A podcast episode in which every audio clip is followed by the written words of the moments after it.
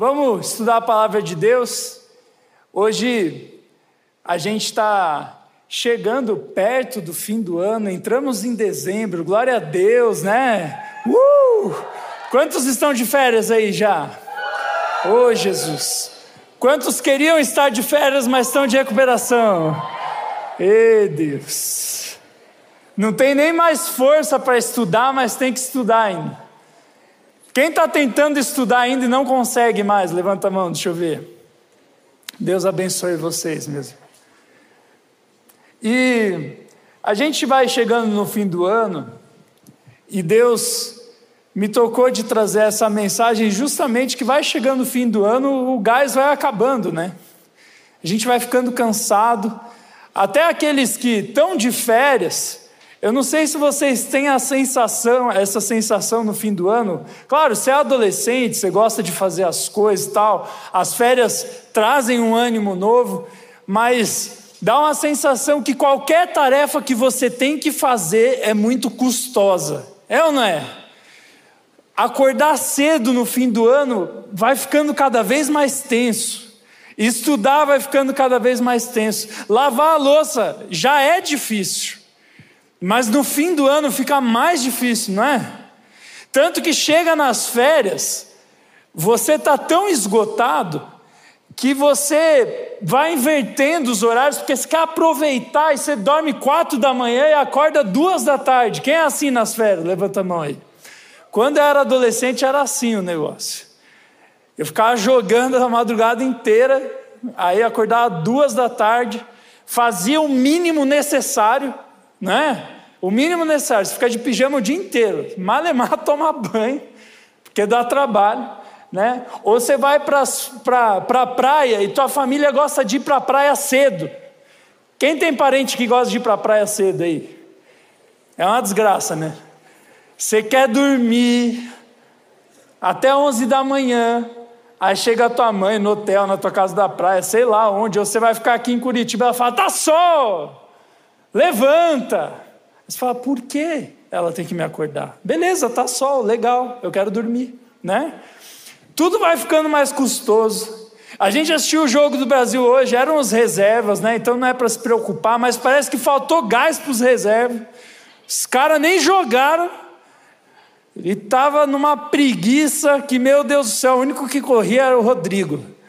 Que o menino é liso, né? E, mas assim, faltou gás. E no fim do ano vai faltando gás para as coisas. E se a gente não aprender a descansar direito, eu não sei se você já teve a sensação de as férias passar e você chegar no outro ano cansado. Quem já começou o ano cansado alguma vez? O professor começa a falar lá em fevereiro, ó, oh, abra sua apostila, faz isso, não sei o quê. Você fica, meu, não. Vai devagar. Aí o professor fala: Meu, o ano acabou de começar e você já está com preguiça. É porque muitas vezes a gente não sabe descansar, não sabe buscar renovo de Deus. E aí o gás que a gente precisa para começar o ano não vem e não só, eu já estou falando de fevereiro, a gente está no começo de dezembro, as férias nem começou, mas às vezes você precisa ainda de um gás final para passar nas provas de recuperação, ou de um gás para aguentar as viagens, porque viajar é legal, mas cansa, não é? Pô, esse ano, a primeira vez que eu fiz um tour assim, fora do Brasil, fui para vários países, olha só que rico esse pastor, não, juntei bastante dinheiro, pela graça de Deus. Só que, cara, eu fui, foi animal só que chegou no fim da viagem, eu fiquei 30 dias viajando, fui para nove cidades, deu seis ou sete países. Chegou no fim, eu estava morto. Aí eu voltei para trabalhar. Eu falei, cara, ainda tem um ano inteiro e eu cansei nas férias. Por isso, o título da mensagem de hoje é Faltou Gás. Olha para quem está do seu lado assim e fala: Faltou gás. Para o Brasil. E para mim. Hoje nós vamos estudar um texto da palavra de Deus que nos ensina o que fazer quando a jornada já passou, o ano passou, mas está chegando no fim da batalha ali, está faltando gás. E às vezes falta gás até para fazer as coisas que vão nos renovar, que, não, que vão nos fazer descansar. Falta gás para viajar, falta gás para buscar a Deus. Quantas férias você já ficou sem buscar a Deus direito? Quem aqui já ficou numas férias sem buscar a Deus direito? Aí chega no primeiro culto de fim de ano, eh, de, de, quer dizer, no primeiro culto do início do ano ali, é sempre você que quer se reatar com Deus, não é? É o culto para pegar quem se desviou nas férias, porque não tem gás nem para buscar a Deus. Você buscou a Deus o ano todo e tal, mas falta gás até para ler a Bíblia. Você já sentiu isso? Você sabe que você tem que ler a Bíblia, mas falta gás, cara. E nós vamos aprender hoje como lidar com essa falta de gás para buscar renovo de Deus para a nossa vida, para passar na prova do fim do ano. Eu não sei aonde está faltando gás aí na tua vida nesse fim de ano, mas Jesus ele quer te dar um fôlego novo. Quem quer um fôlego novo de Jesus aí? Amém. Fôlego novo para o Neymar. Amém, Jesus. Né? Tem nego que nunca orou na vida, mas na Copa, para o Brasil ganhar, está orando como nunca. Bom, abre a sua Bíblia lá, 2 Reis, capítulo 3. Segunda Reis, capítulo 3. Eu já preguei esse texto no motivacional, mas eu nunca tinha pregado aqui no templo. E eu creio que Deus quer falar com você, seja você já tendo ouvido essa mensagem ou não. E eu creio que, mesmo aqueles que já me viram pregando esse texto, Deus vai trazer algo novo hoje. Vamos lá, 2 Reis 3. Quem achou, fala achei. Muito bom. Vamos ler lá. Faz silêncio aí. Para de moscar. Os caras lá do fundo estão tudo moscando, que eu sei. Vamos lá. Segunda Reis, capítulo 3, versículo 1. Jorão, filho de Acabe, tornou-se rei de Israel em Samaria no 18º ano de Josafá, rei de Judá, e reinou 12 anos. Fez o que o Senhor reprova, mas não como seu pai e sua mãe pois derrubou a coluna sagrada de Baal que seu pai havia feito. No entanto, persistiu nos pecados de, que Jeroboão, filho de Nebate, levara Israel a cometer, e deles não se afastou. Ora, Messa, rei de Moabe, tinha muitos rebanhos e pagava como tributo ao rei de Israel cem mil cordeiros e a lã de cem mil carneiros. Mas depois que Acabe morreu, o rei de Moabe rebelou-se contra o rei de Israel. Então, naquela ocasião, o rei Jorão partiu de Samaria e mobilizou todo Israel. Também enviou esta mensagem a Josafá, rei de Judá: O rei de Moabe rebelou-se contra mim. Irás acompanhar-me na luta contra Moabe? Ele respondeu: Sim, eu irei. Serei teu aliado os meus soldados e os teus, os meus cavalos e os teus serão um só exército. E perguntou: Por qual caminho atacaremos? Respondeu Jorão: Pelo deserto de Edom. Então o rei de Israel partiu com os reis de Judá e de Edom, e depois de uma marcha de sete dias, presta atenção nessa parte, já havia acabado a água para os homens e para os animais. Exclamou então o rei de Israel: E agora? Será que o Senhor ajuntou a nós os três reis para nos entregar nas mãos de Moabe? Mas Josafá perguntou: Será que não há aqui profeta do Senhor para que possamos consultar o Senhor por meio dele? Um conselheiro do rei de Israel respondeu: Eliseu, filho de Safate, está aqui. Ele era auxiliar de Elias. Josafá prosseguiu: A palavra do Senhor está com ele. Então o rei de Israel, Josafá e o rei de Edom foram falar com ele. Depois a gente continua. Vamos orar. Senhor Jesus, essa é a Sua palavra, que ela fale aos nossos corações, prepara o nosso coração para receber a Tua palavra e o quebrantamento do Espírito Santo, Deus. Em nome de Jesus. Amém. Presta atenção aqui. O que estava acontecendo nesse texto e o que, que tem a ver com faltar o gás? Só um pequeno contexto ali: o rei de Israel, Jorão, ele era um rei que não era um homem de Deus. E Antes dele reinar, o pai dele, Acabe, era, era um cara que tinha domínio sobre Moabe, que era outro país. Moabe pagava impostos para Israel. Pagavam impostos daquela época, e isso significava que Israel dominava Moabe. E aí, quando o rei de Moabe viu que Acabe morreu e Jorão assumiu, ele falou: agora é a hora de eu me rebelar. Porque nas horas de transição de um reinado, é a melhor hora para um inimigo atacar, porque o outro rei ainda não se estabeleceu. E aí Jorão, ele vê isso, ele chama o rei de Judá, Josafá, e fala: Josafá, me ajuda a atacar Moabe, eu preciso de ajuda. O reino de Israel e o reino de Judá eram reinos irmãos. Antes era um reino só, depois se dividiu em dois. E às vezes eles se juntavam para ir para algumas batalhas. E ele foi pedir ajuda. E não só isso, ele pediu ajuda para Edom também, que era outro país que vinha da mesma descendência de Israel. Então o que estava acontecendo aqui? O rei de Moabe se rebelou contra Israel, e o rei de Israel chamou o rei de Judá e de Edom para lutarem contra Moabe. Então era três reis contra um rei. E aí eles começam a bolar estratégia de guerra. Presta atenção que você já vai entender o que tem a ver com a tua vida. Eles começaram a bolar estratégia de guerra e aí perguntaram: olha, por onde a gente vai atacar? E aí o rei Josafá respondeu: pelo deserto de Edom. Nós vamos chegar pelo deserto e vamos atacar Moabe. E aí, para para pensar, se você está impressionado hoje com estádios no meio do deserto lá no Catar, né, toda aquela riqueza, ruas com ar-condicionado. Vocês viram que as ruas lá têm ar-condicionado? Igualzinho o Brasil. E Aqui em Curitiba não precisa de ar-condicionado, né? A Curitiba é um ar-condicionado gigantesco, né? Só faz frio nessa cidade até em novembro, meu Deus do céu. Enfim, você vê aquelas coisas hoje no deserto, e as pessoas até conseguem viver ali no deserto, mas ainda tem uma dificuldade mesmo com toda essa tecnologia. Agora imagina na época da Bíblia, Aqueles homens decidiram atacar Moabe pelo deserto.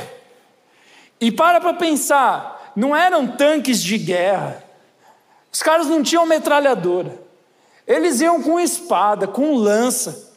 E eles iam montados em cima de, de animais. Então, até eles chegarem num ponto meio termo entre o país que eles iam guerrear e o país deles, demorava, eles literalmente camelavam no deserto.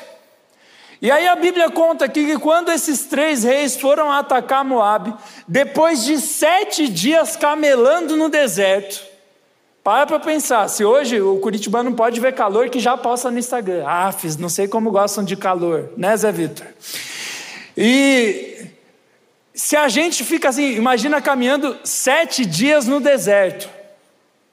Eles já estavam exaustos, provavelmente. Claro, eram homens fortes, homens de guerra, já experimentados, mas assim, o cansaço bateu. E geralmente, para o cansaço não ser muito grande, eles levavam mantimentos, levavam água, para que eles conseguissem, depois de camelar tudo isso, ainda vencer a guerra. Só que o que, que aconteceu? Alguém fez um cálculo errado lá e acabou a água depois de sete dias andando no deserto. Para para pensar, imagina o desespero de acabar a água depois de sete dias no deserto. E aí todo mundo começa a ficar desesperado. E aí o rei Josafá, que era um homem que era que vivia em pecado, conhecia a Deus, mas mesmo assim vivia desobedecendo a Deus, ele falou: "Tá aí, ó, Deus está me castigando. Deus juntou os três reis aqui para fazer a gente morrer." E aí Josafá, que era rei de Judá, que era um homem de Deus, ele falou: Não, pera, tem algum homem de Deus aqui para a gente consultar, para Deus nos mostrar o que fazer no meio dessa escassez, o que, que a gente faz? A gente volta para casa, a gente morre no deserto, a gente se entrega para o outro, é, pro, pro outro país, o que, que a gente faz? Vamos consultar a Deus. E aí, antes da gente aprender o que esse texto tem para nós, a gente percebe aqui uma situação bem mais difícil que um fim de ano, mas uma situação onde o gás acabou. Acabou a água. A gente é 70% água. Eles sabiam, eles não sabiam que a gente é 70% água, mas eles sabiam que sem água não dá. Podia ter ovelha, cordeiro, podia ter leite, podia ter tudo, mas água, água não pode ficar sem. Ou seja, acabou o gás ali. E assim como eles vai chegando no fim do ano, o nosso gás vai acabando. E hoje eu creio que Deus quer ensinar para mim e para você o que a gente tem que fazer quando o gás acaba, quando o ânimo acaba, o ânimo de buscar a Deus acabou, o ânimo para estudar acabou, até o ânimo para viajar, que é uma coisa boa, você tem que buscar lá no fundo, porque está cansado, estudou um monte, ou ficou tão estressado porque não estudou nada e toda a prova era um Deus nos acuda, né? Tem gente que se estressa porque estudou muito, tem gente que se estressa porque não estudou e aí chega a prova, bate o desespero. Quem é essa pessoa aí? Ô Jesus, faz criar vergonha na cara, Jesus. Amém, né? Para isso vocês não falam amém, né? Agora se eu falar, quem quer um namorado? né? Agora para criar vergonha na cara você não quer, né? Enfim, nós vamos aprender aqui algumas atitudes que os homens e as mulheres de Deus têm que tomar quando acabou o gás quando a gente precisa de um renovo do Senhor, quando a gente precisa de águas purificadoras, renovadoras de Deus na nossa vida. E a primeira coisa que a gente percebe está no finalzinho dessa parte do texto que nós lemos, no versículo 11, onde Josafá fala assim: Será que não há aqui profeta do Senhor para que possamos consultar ao Senhor por meio dele? A primeira coisa que esse texto está ensinando para nós é que quando a água acaba, quando o gás acaba, nós temos que consultar o Senhor para saber o que nós devemos fazer diante das situações onde faltou ânimo, faltou gás ou até faltou dinheiro. O que, que a gente faz, Deus? E parece uma coisa boba, mas quantas vezes eu e você na hora do desespero, a gente faz tudo menos buscar a Deus, não é? Aconteceu uma coisa ruim, você liga para o teu amigo, liga para o teu pai, para a tua mãe, para o papagaio, para o periquito, tenta fazer um monte de coisa, aí no final, bom, agora nada deu certo, agora eu vou buscar a Deus, né? Ou até em coisas simples, você perdeu a chave de casa, e aí você perdeu o celular, perdeu alguma coisa, você tenta procurar de tudo que é jeito, bota a culpa no teu irmão, que ele que perdeu o teu negócio, não sei o que, aí chega no final, quando bate o desespero, cara, vou orar. Quem é que já orou quando perdeu alguma coisa? Melhor orar do que pedir para São Munguinho, né? Você não sabe o que é isso, é coisa de velho. Velho falava para orar para um santo para achar as coisas. Enfim, mas às vezes a gente é assim. Na hora do desespero, a última coisa que a gente para para fazer é orar, porque falta ânimo, falta gás. Mas aqui o texto está ensinando: não, vamos consultar ao Senhor. Deve haver alguém, algum homem de Deus que conhece a Deus, que vai nos trazer a palavra de Deus e Deus vai nos direcionar sobre o que fazer. E aí eles descobrem Eli, Eliseu, que era um homem de Deus, cheio do Espírito Santo. Naquela época, a Bíblia não estava completa, porque as pessoas estavam vivendo as histórias, né?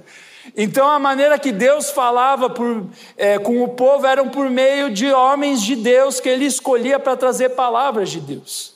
E Eliseu, daqui a pouco a gente vai continuar a história, ele traz uma direção de Deus para acabar com a escassez de água e trazer renovo.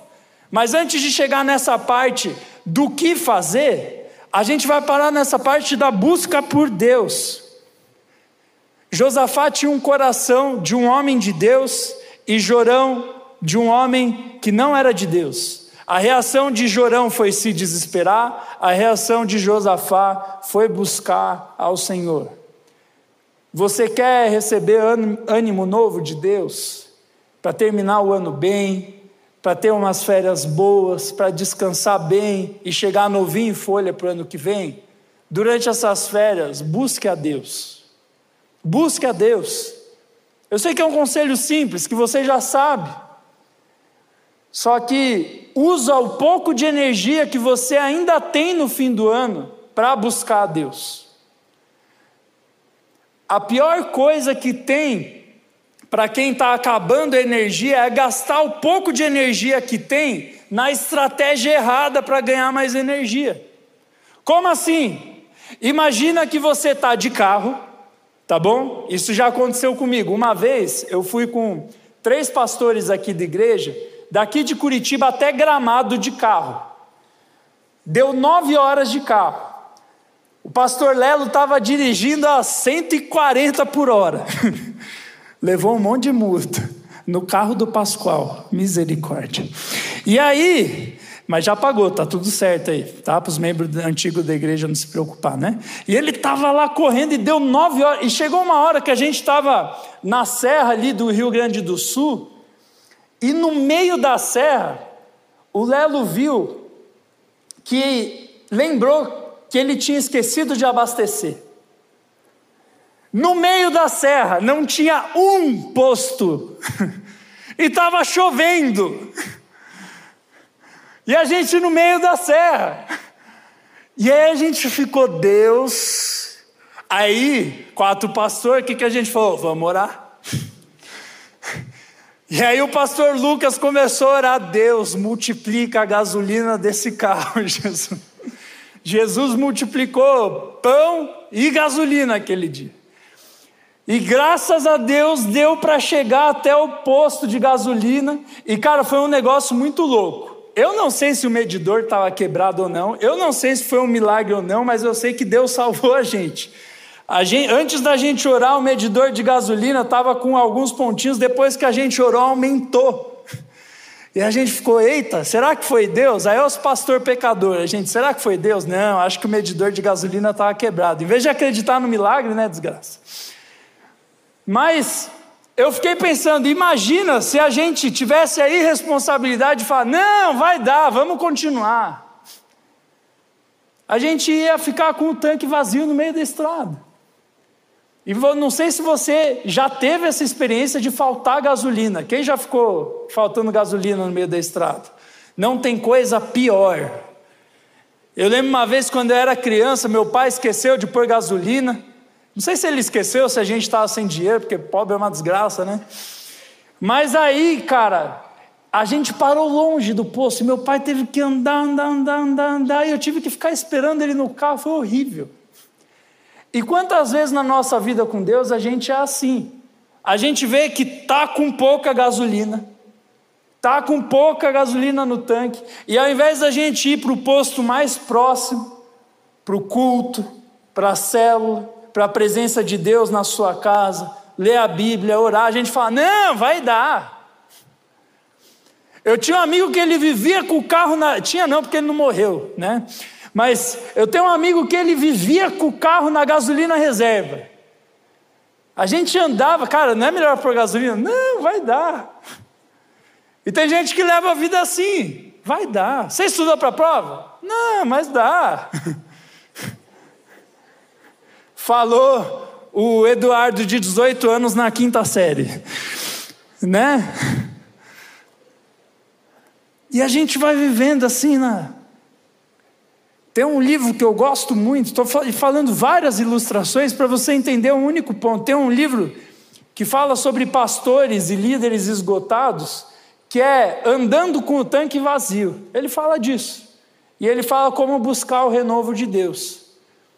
E a primeira coisa que nós precisamos fazer para Deus nos renovar é ir direto para a presença de Deus. Você está com preguiça? Você está cansado? Você não aguenta mais 2022. Você não aguenta mais eleições. Você não aguenta mais nem o Twitter. Você não aguenta mais nada. Para de gastar energia com o que não vale a pena e gaste energia, o pouco de energia que te sobrou para buscar a Deus. Amém? Lá é o lugar do renovo. Você não vai se renovar comendo mais. Embora comer renove o corpo, mas não renova o espírito. Tem gente que fica triste sem top de comida. Aí chegou nas férias, não, agora, nossa, eu vou dar prejuízo nos restaurantes de Guaratuba. Cara, Busque renovo em Deus. Só em Deus há renovo. E Josafá sabia disso, e a gente vai ver no restante do texto que o consultar a Deus, o buscar a Deus, trouxe solução para três povos que estavam no meio do deserto sem água. Vamos continuar o texto. Sai do celular aí. Olha para quem está do celular e fala: sai esse celular, sem vergonha. É isso aí. Vamos lá. Vamos continuar lá. O texto no versículo 13. Presta atenção. Vamos voltar para o 11 primeiro, que é melhor, tá bom? Que é onde Josafá consultou, e aí a gente continua. Então, versículo 11, a Bíblia diz assim: Mas Josafá perguntou: Será que não há aqui profeta do Senhor para que possamos consultar o Senhor por meio dele? Um conselheiro do rei de Israel respondeu: Eliseu, filho de Safate, está aqui. Ele era auxiliar de Elias. Josafá prosseguiu: A palavra do Senhor está com ele. Então o rei de Israel, Josafá e o rei de Edom foram falar com ele. Eliseu disse ao rei de Israel: Nada tenho que ver com você. Vá consultar os profetas de seu pai e de sua mãe. Mas o rei de Israel insistiu: Não, pois foi o Senhor que nos ajuntou três reis para entregar-nos nas mãos de Moabe. Então Eliseu disse: Juro pelo nome do Senhor dos Exércitos, a quem sirvo, que se não fosse por respeito a Josafá, rei de Judá, eu não olharia para você, nem mesmo lhe daria atenção. Mas agora tragam-me um arpista. Enquanto o arpista estava tocando, o poder do Senhor veio sobre Eliseu. E ele disse: Assim diz o Senhor: cavem muitas cisternas neste vale Pois assim diz o Senhor: vocês não verão nem vento, nem chuva, contudo, este vale ficará cheio de água, e vocês e os seus rebanhos e seus outros animais beberão. Pode parar aí. Eles vão, consultam Eliseu. Quando Eliseu vê que o rei de Israel, que não era um homem de Deus, está vindo, ele fala: Ó, oh, não quero papo com você, porque você não é de Deus e agora que o calo apertou, que o bicho pegou, você vem pedir minha ajuda, agora sai daqui. Aí, aí o rei de Israel implora: Não, Eliseu, por favor, consulte o Senhor por nós, nós vamos morrer. E aí ele fala: Olha, eu não vou consultar Deus por você, eu vou consultar por Josafá, porque Josafá era um homem de Deus. E é louco pensar nisso, porque Eliseu era do reino de Jorão, do rei de Israel. E ele não gostava do líder dele, tá? Então, se você acha que esse negócio de não gostar do presidente vem de hoje, não, desde a época lá de Eliseu, os caras já não gostavam dos reis já. Mas aí, Eliseu, por respeito a Josafá, ele vai lá e consulta ao Senhor. E Deus dá a estratégia. Só que tem um versículo muito interessante, que é a segunda coisa que esse texto nos ensina do que fazer quando faltou o gás, que é ali no versículo 16. No versículo 12, perdão. O versículo 12 diz o seguinte, ó. E não, eu falei errado. Cadê aqui? Versículo 15, perdão, gente, tá? Versículo 15. Eliseu diz o seguinte: Agora tragam-me um arpista Enquanto o arpista estava tocando, o poder do Senhor veio sobre Eliseu. O que, que esse texto está ensinando? Para para pensar.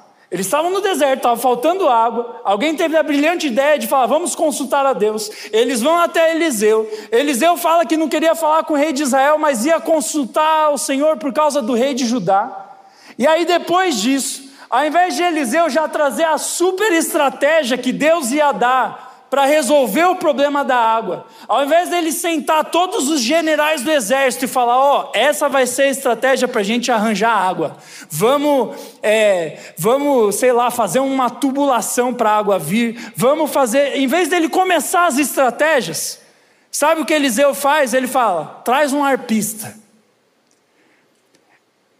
No meio da escassez de água, os arpistas estão chegando aí. Pode ir para o lugar aí, tá? No meio da escassez de água, estava todo mundo no deserto, e Eliseu quis, quis criar um clima. Estava um caos.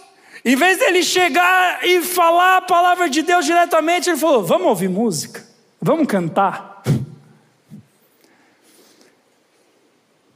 E por que, que é importante a gente prestar atenção nisso? Talvez para o rei Josafá, que era um homem de Deus, ele entendeu o que Eliseu quis dizer com tragam-me um arpista. Mas agora, o rei de Israel, ele deve ter olhado e falado: cara, a gente está tudo morrendo no meio do deserto, sem água, e vem essa criatura careca, porque Eliseu era careca. Alguns versículos antes você vai ver. Você quer ser um homem de Deus? Raspa, querido. Raspa que você vai virar um homem de Deus. E aí, vem esse cara querer criar clima. Só que Eliseu, ele tinha aprendido algo muito importante da palavra de Deus. Que Deus habita em meio aos Deus habita em meio aos louvores. Olha só o que o Salmo 22 diz. Salmo 22, versículo 3, a Bíblia diz assim: Tu, porém, és santo e estás entronizado sobre os louvores de Israel.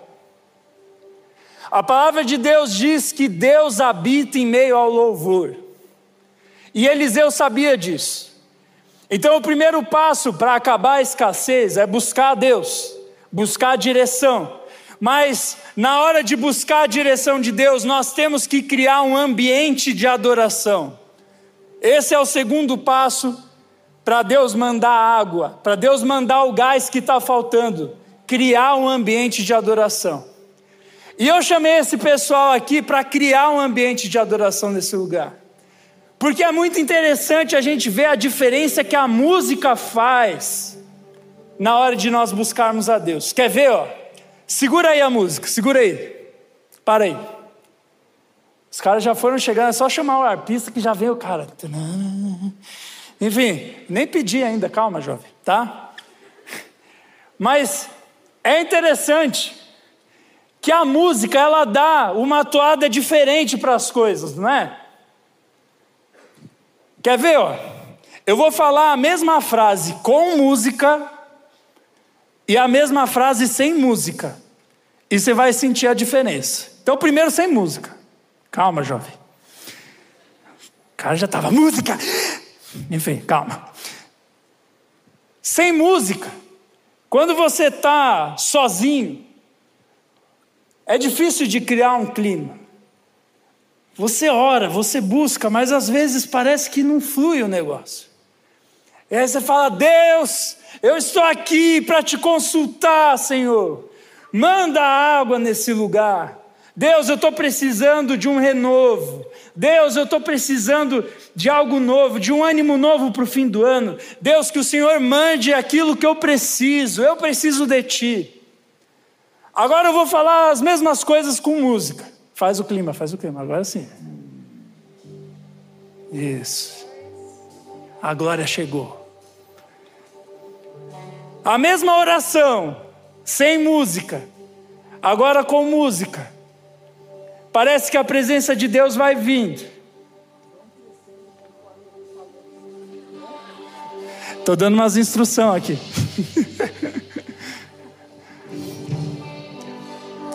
Deus, manda aquilo que nós precisamos essa noite, Pai.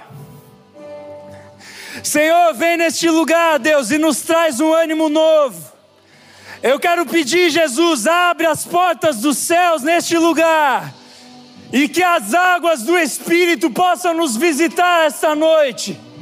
Pai, que aqueles que estão sedentos da Sua presença possam sair fluindo nos rios do Espírito que aqueles que são cansados possam levantar. Deus, levanta aqueles que são tristes, que eles possam sair renovados. Manda todo recurso, traz aquilo que nós precisamos. Vem com a tua presença aqui, Senhor, em nome de Jesus. Amém.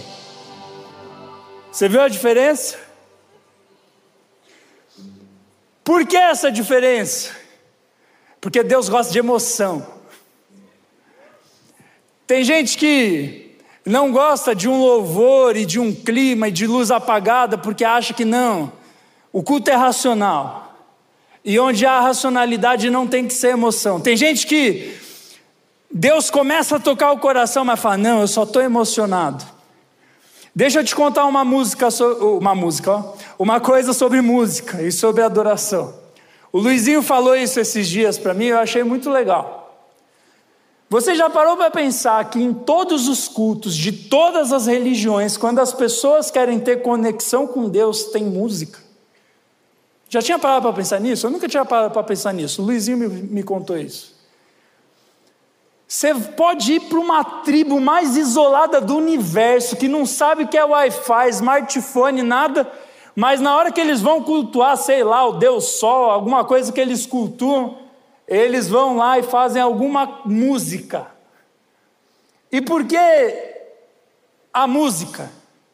Não é simplesmente por emocionar, é porque até quem não é cristão, quem não conhece ao Deus que nós conhecemos, entende que a música é a maior e melhor maneira que nós podemos expressar algo por alguém. Porque na música você envolve a sua racionalidade, você pensa na letra, você concorda com a letra, ou você escreve uma letra, envolve a racionalidade, mas envolve também as emoções. Você se emociona, você se entrega, envolve o seu corpo, você levanta a mão, você dança, você se expressa, você toca um instrumento e o seu espírito parece que vai se conectando com Deus.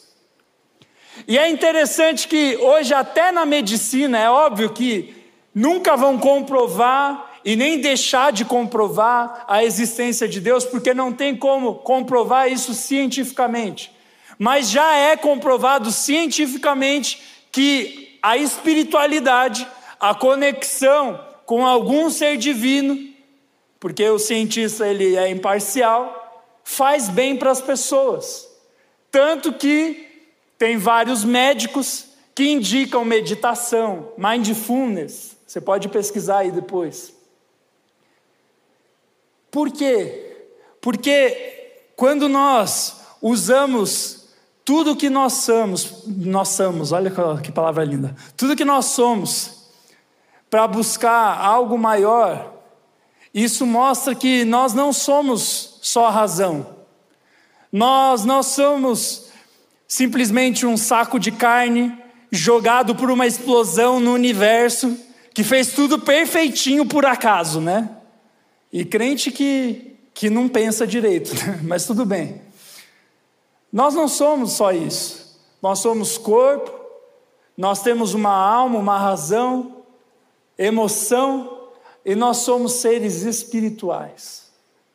Nós sempre buscamos algo maior. E se nós queremos ser cheios de Deus, cheios da presença de Deus, ter um renovo que vem do Senhor, nós precisamos buscar o Senhor e buscar o Senhor por meio de louvores, por meio de música. E hoje nós vamos fazer algo um pouquinho diferente. Nós vamos ter um momento de louvor no meio da mensagem. Quantos topam isso aí? Se ficar bom, eu nem termino a mensagem. Fica de pé aí no seu lugar.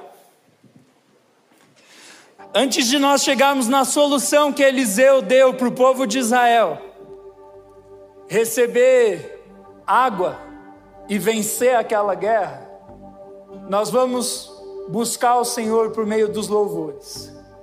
A água que você está procurando pode não ser necessariamente a água de um copo, mas a palavra de Deus nos mostra que existe um vazio dentro de nós que só pode ser preenchido por Deus. E isso não é só palavra para quem não é cristão, é para quem é cristão também. Quantas vezes nós nos sentimos vazios?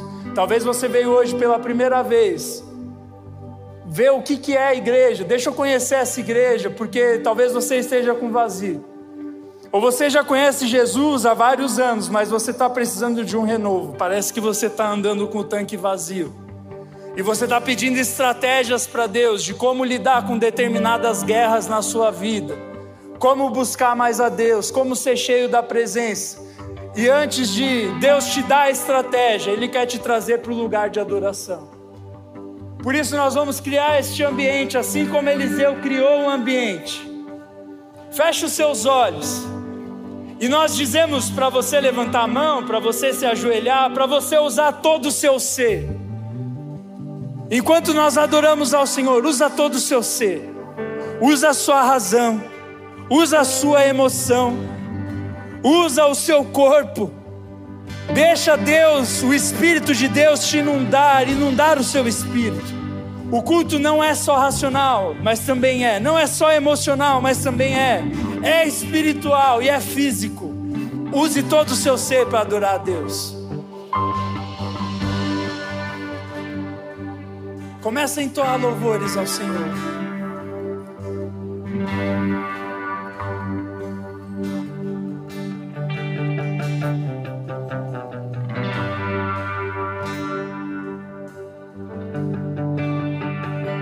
Não espere a direção vir aqui da frente. Busca o Senhor. Feche o seu olho. Se concentre em Jesus.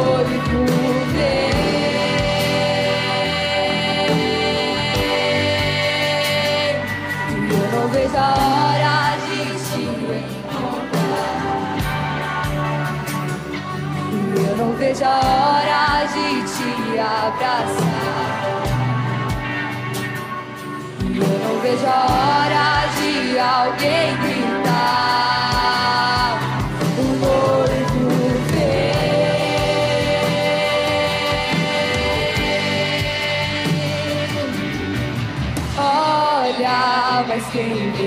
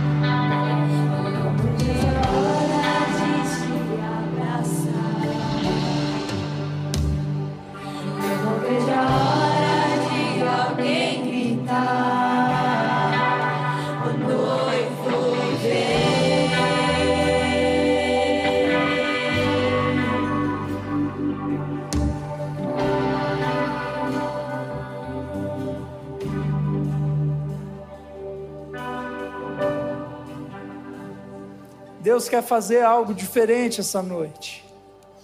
Pode continuar. Neste ambiente de adoração, eu vou continuar a pregação. E você vai poder experimentar na pele o que acontece quando Deus chega num lugar. O texto continua. A palavra de Deus diz assim: quando os moabitas, ou melhor, perdão, no versículo 15, Eliseu diz: Mas agora tragam-me um arpista. Enquanto o arpista estava tocando, o poder do Senhor veio sobre Eliseu. Eu vou repetir. Enquanto o arpista estava tocando, o poder do Senhor veio sobre Eliseu. Enquanto os arpistas estarão tocando, o poder de Deus virá sobre nós. E o texto continua. E ele disse: Assim diz o Senhor: Cavem muitas cisternas neste vale Pois assim diz o Senhor: vocês não verão vento nem chuva, contudo este vale ficará cheio de água, e vocês, seus rebanhos e seus outros animais beberão. Mas para o Senhor ainda é pouco, e ele também entregará Moabe nas suas mãos. Vocês destruirão todas as suas cidades fortificadas e todas as suas cidades importantes, derrubarão toda árvore frutífera, taparão todas as fontes e encherão de pedras todas as terras de cultivo. No dia seguinte, na hora do sacrifício da manhã, a água veio da direção de Edom e alagou a região. Quando os moabitas ficaram sabendo que os reis tinham vindo para atacá-los, todos que eram capazes de empunhar armas, do mais jovem ao mais velho, foram convocados e posicionaram-se na fronteira. Ao levantarem-se na manhã seguinte, o sol refletia na água para os moabitas que estavam de frente dela. A água era vermelha como sangue. Então gritaram: É sangue! Os reis lutaram entre si e se mataram, agora ao saque, Moab. Quando, porém, os moabitas chegaram ao acampamento de Israel, os israelitas os atacavam e os puseram em fuga. Entraram no território de Moab e o arrasaram. Destruíram as cidades e, quando passavam por o um campo cultivável, cada homem atirava uma pedra até que ficasse coberto. Taparam todas as fontes e derrubaram toda a água, árvore frutífera. Só Kiraresete ficou com pedras no lugar, mas os homens armados de atiradeira a cercaram e também a atacaram. O que, que aconteceu aqui? Depois que eles consultaram ao Senhor e criaram um ambiente de adoração naquele lugar. O Espírito de Deus desceu sobre Eliseu e aí Deus começou a dar a estratégia de como eles iam encontrar água no meio do deserto. E aí Eliseu diz: não vão, não vai ter chuva, não vai ter vento, mas virá água para todo esse lugar. E esse vale ficará cheio de cisternas Cisternas eram tipo poças, poços criados para pegar a água da chuva. Ele falou: Esse lugar vai ficar cheio de poços com água. Todos vocês vão poder matar a sede de vocês, dos seus animais, e vocês vão vencer a guerra. E aí os estudiosos dizem que deve ter havido uma tempestade em alguma colina ali perto do deserto onde eles estavam, e a água das colinas de Edom chegaram até o deserto no formato de um rio, e eles puderam matar a sede, e eles obedecem à palavra de Deus e ganham a guerra. A terceira e a quarta coisa que esse texto nos ensina é que depois que nós buscamos ao Senhor e que nós criamos um ambiente de adoração, Deus manda as águas dele. Deus manda as águas dele e ele mata a nossa sede. E depois que ele manda as águas dele, nós somos renovados para continuar obedecendo a palavra dele e vencer as guerras da nossa vida. Por isso nós criamos aqui este ambiente de adoração. Fica de pé no seu lugar. Nós vamos continuar adorando a Deus. E eu creio que renovo do Senhor vai vir sobre a sua vida hoje, em meio aos louvores. Tem pessoas aqui que estão precisando de estratégias para vencer algumas batalhas da vida. Talvez sejam batalhas financeiras, talvez sejam crises familiares, relacionamentos mal resolvidos, talvez crises com Deus, o seu relacionamento com Deus precisa ser restabelecido, pecados que você precisa vencer. Eu não sei a batalha que você está vivendo, Eu não sei o gás que está faltando para você no fim do ano, mas eu tenho certeza que no meio dos louvores Deus vai nos visitar e nós vamos sair daqui renovados. Quantos creem nisso?